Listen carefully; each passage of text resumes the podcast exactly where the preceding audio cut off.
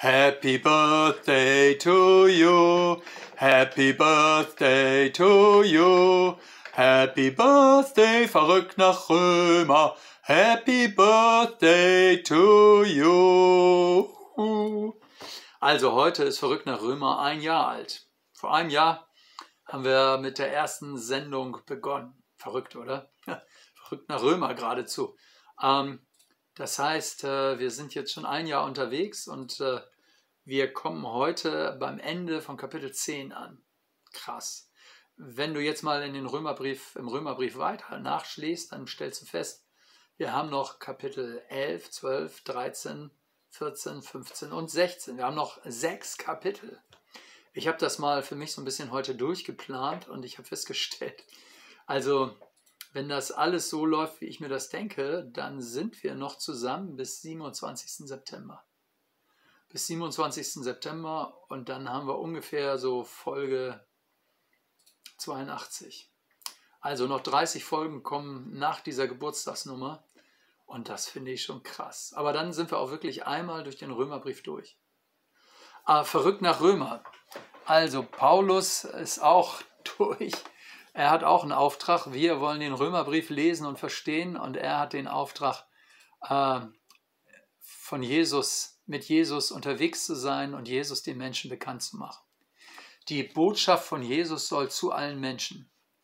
Ähm, viele lassen sich darauf ein, andere lassen sich, weisen sie auch ab oder lassen sich nicht darauf ein. Warum ist das mit dem Glauben so problematisch? Wie entsteht eigentlich Glaube? Vielleicht hast du dich das auch schon gefragt. Heute zum Ende von Kapitel 10 nimmt Paulus jetzt nochmal Stellung. Äh, Vers 17 bis 21. So kommt der Glaube aus der Predigt, das Predigen aber durch das Wort Christi. Ich frage aber, haben Sie es nicht gehört? Doch, es ist ja in aller Lande ausgegangen, Ihr Schall und Ihr Wort bis an die Enden der Welt. Ich frage aber, hat es Israel nicht verstanden? Als erster spricht Mose, ich will euch eifersüchtig machen auf ein Nichtvolk und über ein unverständiges Volk will ich euch zornig machen. Jesaja aber wagt es zu sagen: Ich ließ mich finden von denen, die mich nicht suchten, und erschien denen, die nicht nach mir fragten. Zu Israel aber spricht er: Den ganzen Tag habe ich meine Hände ausgestreckt nach dem Volk, das sich nichts sagen lässt und widerspricht. Also, wie entsteht Glauben? Wir denken ja immer, Glaube ist nicht Wissen. So, ne? Das sagt ja auch der der, der gemeine Deutsche sagt, ja, Glauben heißt nicht wissen. Also heißt eher vermuten. Ich glaube, dass morgen gutes Wetter ist, heißt, ich vermute, dass es morgen gutes Wetter gibt. Das hat sich eingebürgert. Das ist unser Sprachgebrauch. Die Bibel denkt aber total anders. Glaube heißt ein solide begründetes Vertrauen. Glaube ist ein solide begründetes Vertrauen. Und wie entsteht ein solide begründetes Vertrauen? Paulus sagt, der Glaube kommt aus der Predigt. Bei den ganzen Predigten, die in Deutschland gehalten werden, äh, sage ich ja, Bruder, Amen. Ich hoffe das auch. Von Kirchen, von Pastoren, von mir, dass ich wirklich das Wort Gottes predige und dass es Glauben weckt. Dass das nicht nur ein stumpfes Gerede ist, über irgendwelche Einsichten, die schön geistig sind, aber die überhaupt nicht auf den Glauben zielen, auf das äh, solide begründete Vertrauen. Ähm, aber ich muss das nochmal erklären. Das alte Wort Predigt hat hier noch eine sehr, sehr praktische Bedeutung. Ähm, da steht ein Wort, das heißt Akoe. Ähm, das kann sowohl den Vorgang des Hörens beschreiben, dann heißt es, der Glaube entsteht aus dem Hören, aber dieses Wort meint auch zugleich die Botschaft, das, was ich gehört habe.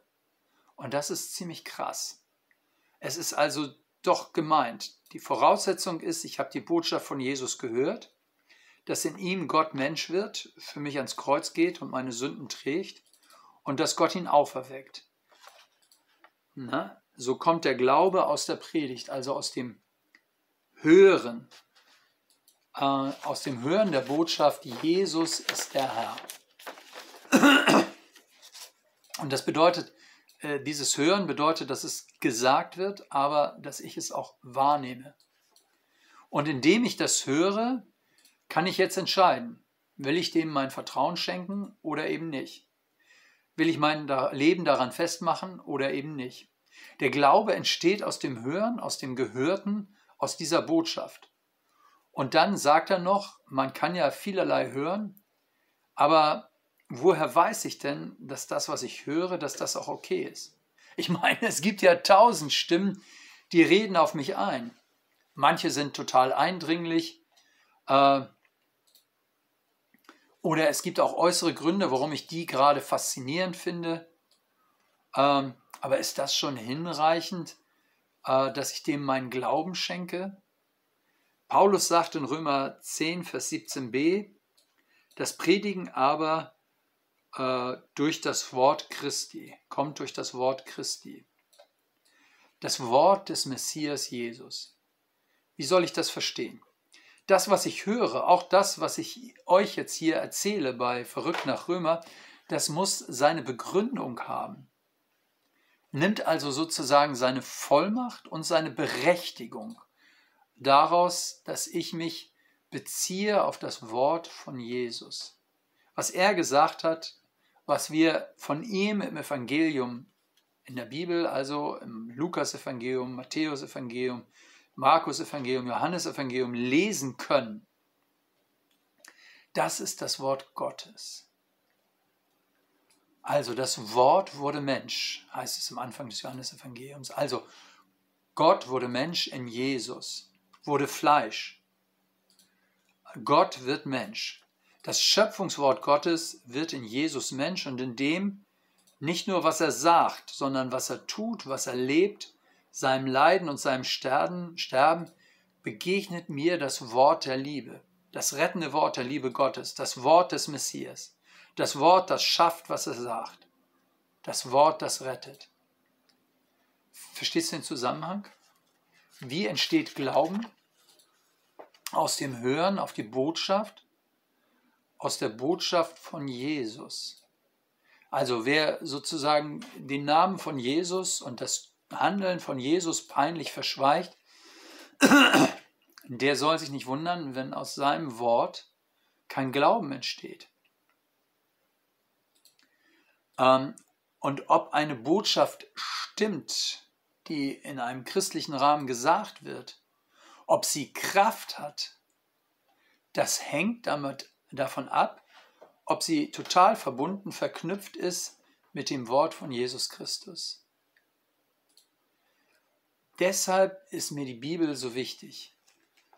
Alles, was ich von Jesus weiß, was er gesagt hat, was er getan hat, sein Leiden, sein Sterben, seine Auferstehung, das ist dokumentiert in der Bibel. Und die ganze Vorgeschichte von Jesus, die finde ich im Alten Testament. Gott fängt mit der Schöpfung an, dann ist die Heilsgeschichte über Noah, Abraham und so weiter und so weiter. Lauter Verheißungen, die alle auf den Messias Jesus zielen.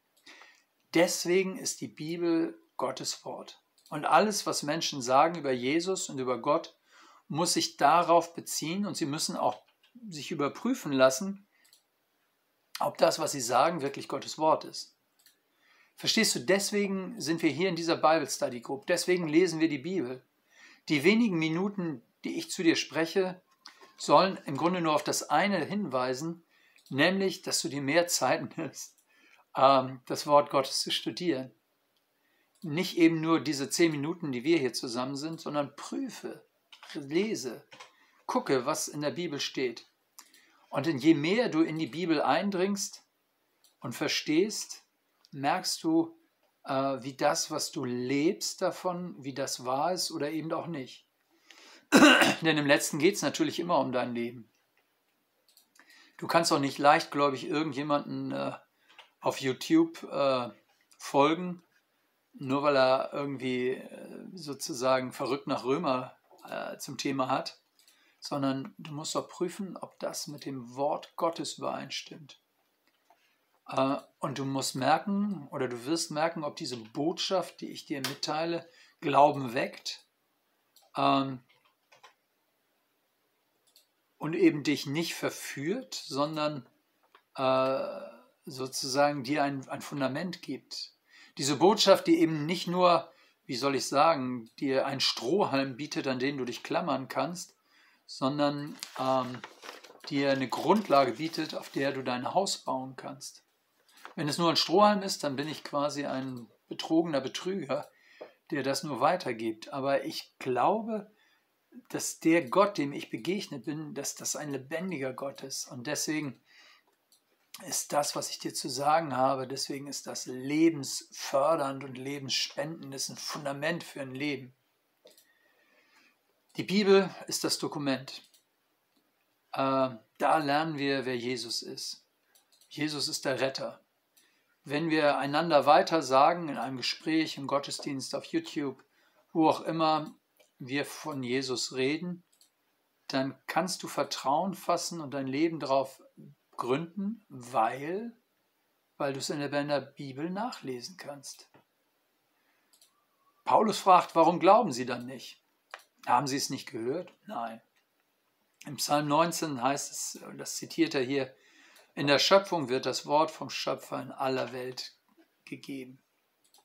Und dann sagt er in Römer 10, Vers 19, hat es Israel nicht verstanden? Als erster spricht Mose, ich will euch eifersüchtig machen auf ein Nichtvolk und über ein unverständiges Volk will ich euch zornig machen. Hm. Das stimmt für Teile des Volkes Israel, aber es stimmt ja heute auch für Tausende, ja Millionen von Menschen hier in Deutschland. Wie lange hat Gott die Hände nach ihnen ausgestreckt? Wie lange hat er zu ihnen geredet? Jeder von uns kennt Leute, die einfach zumachen. Gott lockt uns und ruft uns, er lässt nicht locker. Er hört nicht auf. Ein Volk, das sich nichts sagen lässt. Ja, das widerspricht. Diese Besserwisserei, in der wir, an der wir zugrunde gehen, das ist ein Elend. Paulus lässt sich nicht müde machen. Die Liebe gibt nicht auf. Wenn Jesus unser Leben erfasst und wir ihm vertrauen, dann geben wir nicht auf, weil er nicht aufgibt. Gott will, dass alle Menschen gerettet werden lass dich berufen und rufen, Zeuge für Jesus zu sein. Das ist äh, sozusagen die Grundaussage von dem, was Paulus hier in Römer 10 sagt und was für mich der heimliche Höhepunkt ähm, oder auch der offenbare Höhepunkt von dem Römerbrief ist, nämlich ähm, Es geht ihm darum, dass die Botschaft von Jesus läuft. Wo auch immer es dir möglich ist, arbeite in den Gemeinden, äh, in einer Gemeinde mit, die für Jesus einsteht. Äh, sage weiter, was du von der Botschaft von Jesus verstanden hast und vor allen Dingen gib weiter, dass er der Retter ist. Verstehst du, verrückt nach Römer hat ja nur ein Ziel, nämlich dass wir beide äh, tiefer eindringen in dieses Wort, damit wir begreifen und verstehen, was Gott mit uns vorhat. Und, äh, und die Berufung von Gott ist, dass wir Boten seiner guten Nachricht sind.